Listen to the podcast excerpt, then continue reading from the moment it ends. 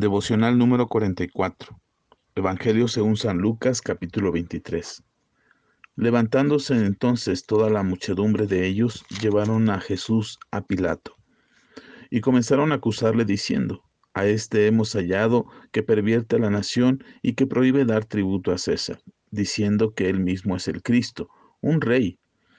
Entonces Pilato le preguntó diciendo, ¿eres tú el rey de los judíos?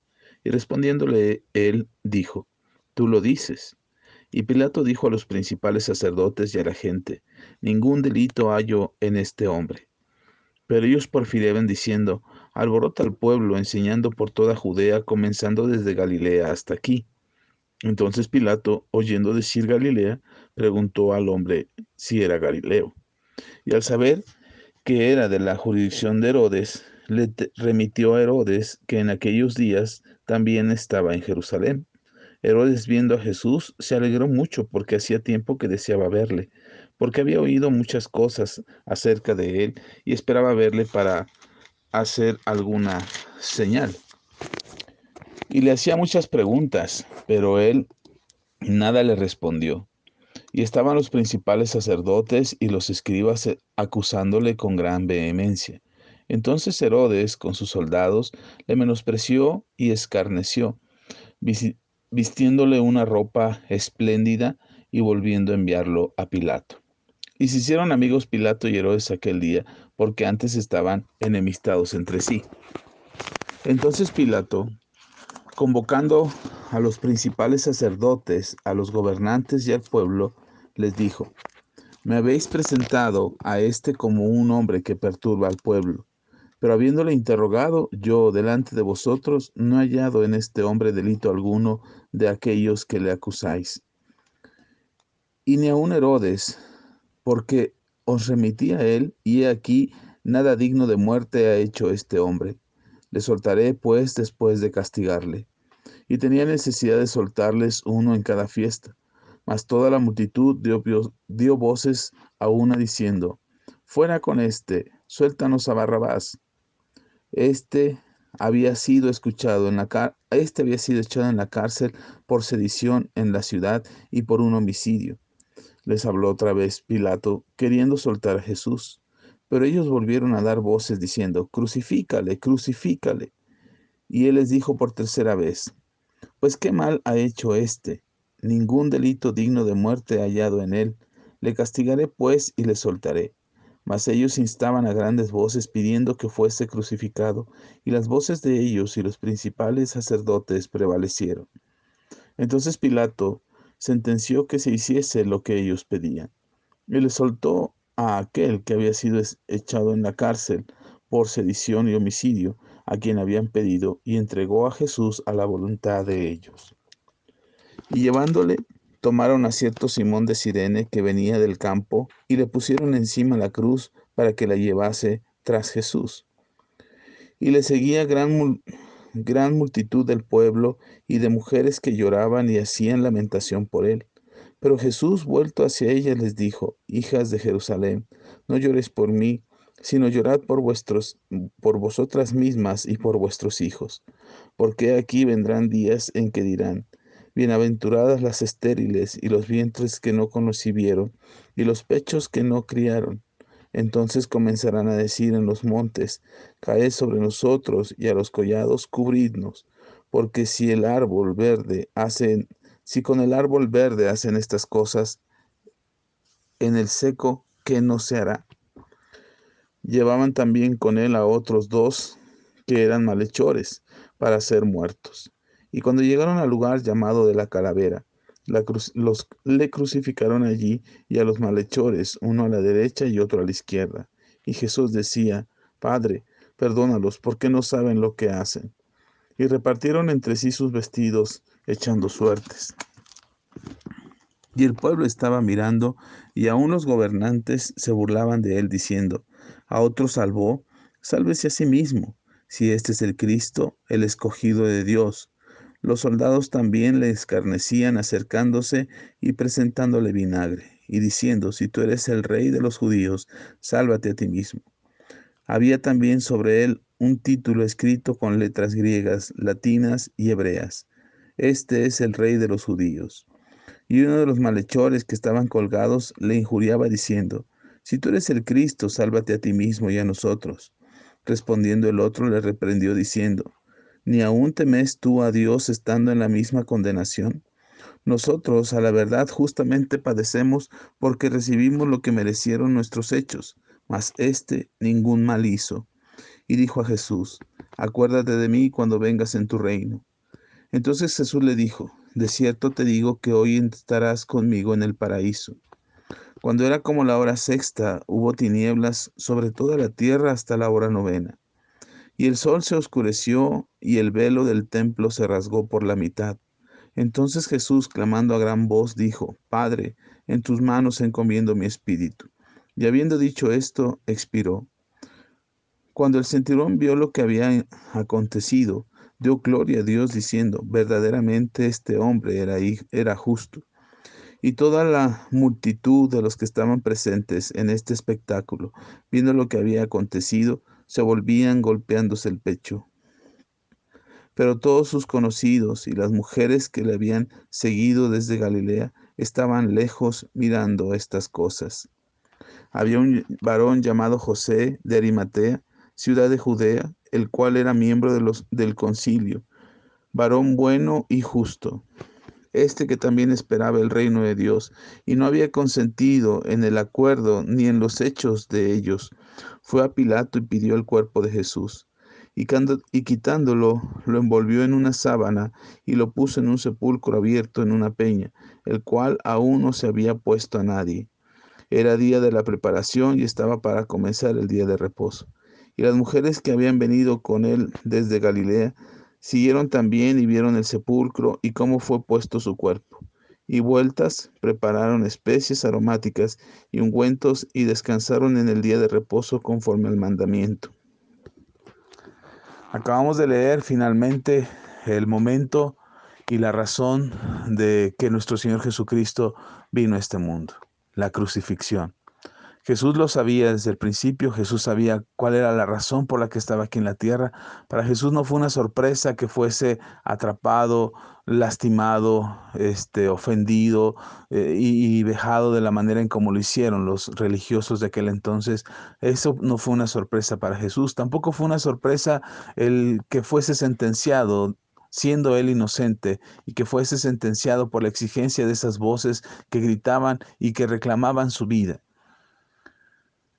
y que finalmente fue condenado a muerte por causa de un juicio injusto.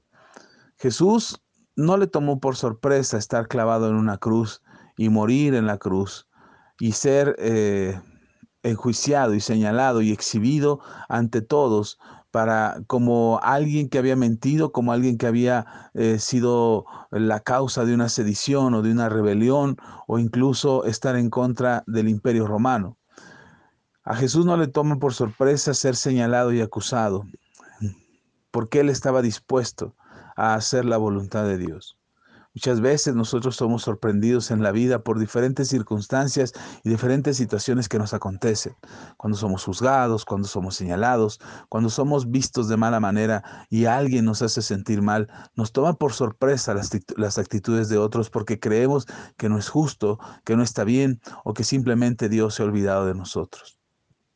Pero cuando nosotros entendemos que el propósito de Dios para nuestras vidas va más allá de lo que nos acontece y que podemos mirar más allá de lo que nos estamos viviendo en este momento, lo que está sucediendo en el momento que lo sufrimos y mirar un poquito más hacia adelante sabiendo que adelante está la respuesta o sabiendo que adelante Dios nos va a sostener y nos va a ayudar a salir librados de cualquier situación. Si pudiéramos mirar un poquito más adelante, no tendríamos preocupación y temor de lo que nos acontece hoy porque estaríamos seguros de que Dios es el que nos sostiene y que Dios es el que nos levanta. Hoy más que nunca necesitamos de Dios. Hoy más que nunca necesitamos de la ayuda del Señor. Necesitamos que sea Dios el que nos sostenga. Jesús nos da ejemplo de enfrentar este juicio injusto, ser acusado injustamente, un juicio completamente eh, eh, pervertido, completamente eh, corrupto, un, un juicio que nada tenía que ver con la justicia y mucho menos con presentar a un hombre en un juicio con acusaciones falsas. No encontraron nada de qué acusar a Jesús, no encontraron de qué manera poderlo presentar como una persona injusta o evidencias que dijeran que Jesús realmente era un revoltoso. Así es que inventaron cosas, inventaron que estaba en contra del César, inventaron, inventaron que estaba, que quería proclamarse rey en aquel tiempo que estaban siendo invadidos por los romanos, e, e inventaron cosas como que quería causar una revolución en el pueblo y que estaba impidiendo el pago de impuestos al imperio romano. Todas esas eran mentiras. Jesús no hizo nada de eso. Y lo acusaron de, de esa manera porque no había forma de encontrarlo culpable. La inocencia, la justicia y la santidad con la que Jesús vivió en la tierra era la evidencia que permitía que Él fuera el Cordero de Dios que pudiera quitar el pecado del mundo porque no había pecado en Él.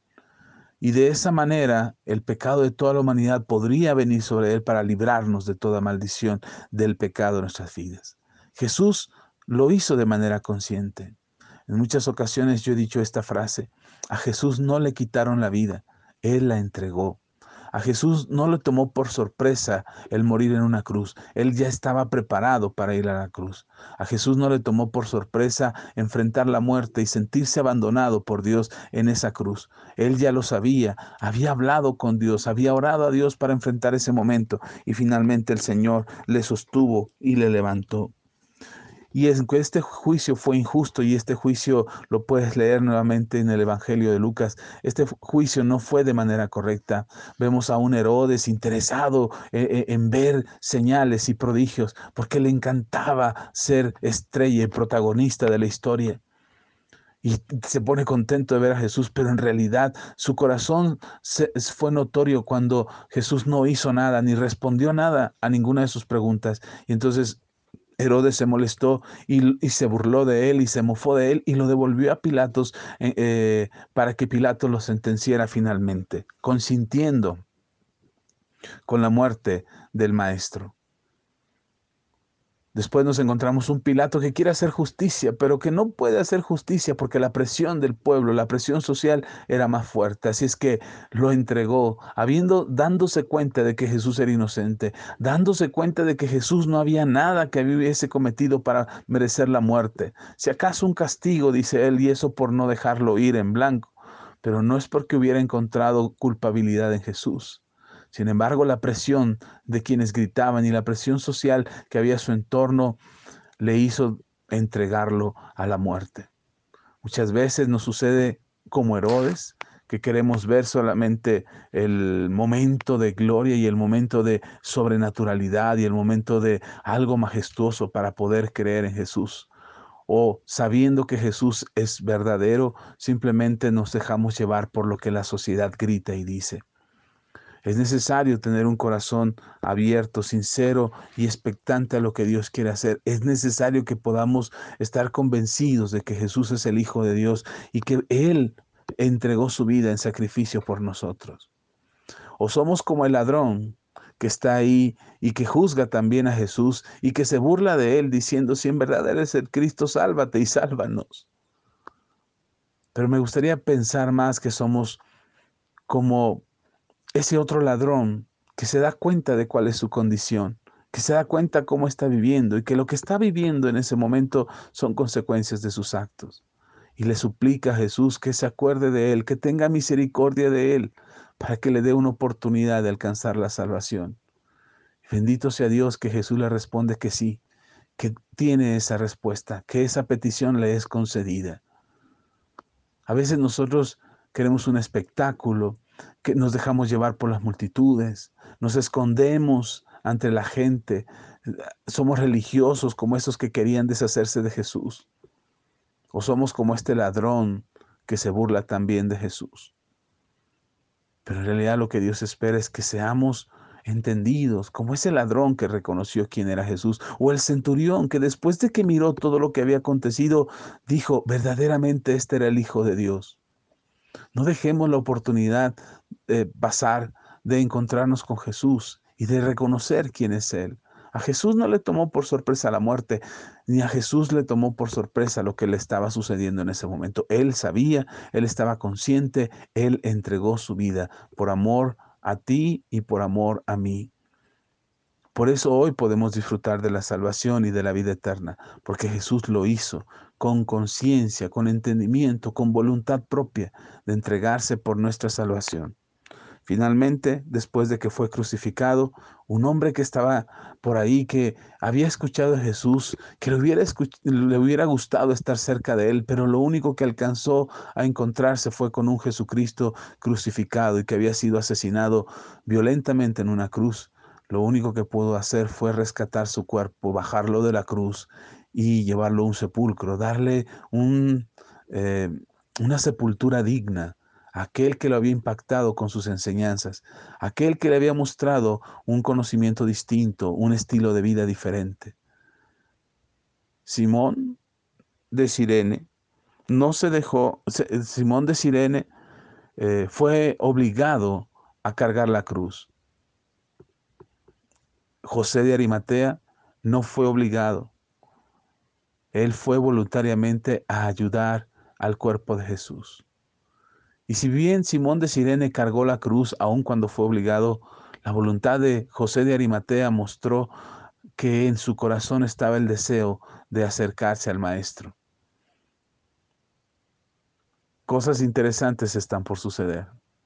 Pero estos personajes que encontramos aquí, los religiosos que buscaban la crucifixión de Jesús, Pilato que se hace el inocente, Herodes que se burla nuevamente de un hombre de Dios. La multitud que se dejó influenciar por este grupo religioso que los incitó a gritar crucifícale. Un Barrabás que parecía ser afortunado en ese día porque se encontró a alguien más culpable que él o a alguien a quien el pueblo no quería ver. Son personajes que están escritos ahí y que hablan mucho de cómo vivimos nosotros nuestra relación con Dios. ¿Con cuál te identificas?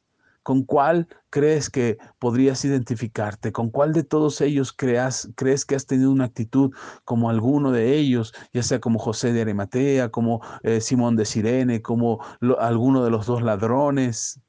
Los religiosos que gritaban la crucifixión de Jesús, la multitud que se dejó llevar por las emociones, Pilato que quiso aparentar ser sabio e inocente, o Herodes que se burlaba de un hombre de Dios.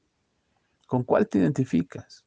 O a lo mejor te identificas con las mujeres que lloraban a la distancia solamente porque habían seguido a Jesús desde Galilea, pero ahora no podían acercarse completamente ni confesar su fe abiertamente porque tenían miedo, porque solamente veían morir a su maestro creyendo que había sido derrotado, aunque después ellas vinieron eh, y prepararon los aromas y los aceites para ungirlo aunque llegó el día de reposo y no lo pudieron hacer inmediatamente, pero se esperaron para hacerlo después, ya estaban preparadas.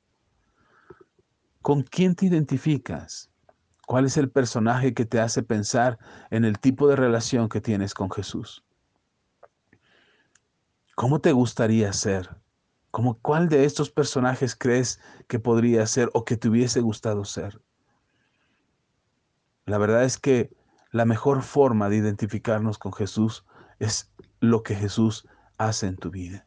Él es tu salvador, Él es tu sanador, Él es quien restaura tu vida, quien te ayuda con tu familia, quien te da certeza en tu corazón, pero sobre todo quien ha transformado tu vida para que tengas hoy una nueva naturaleza. Dios está obrando en ti y te restaura por completo y sana tu cuerpo y ayuda en tu mente y ayuda en tus sentimientos para que tu vida sea plena y estés completamente libre.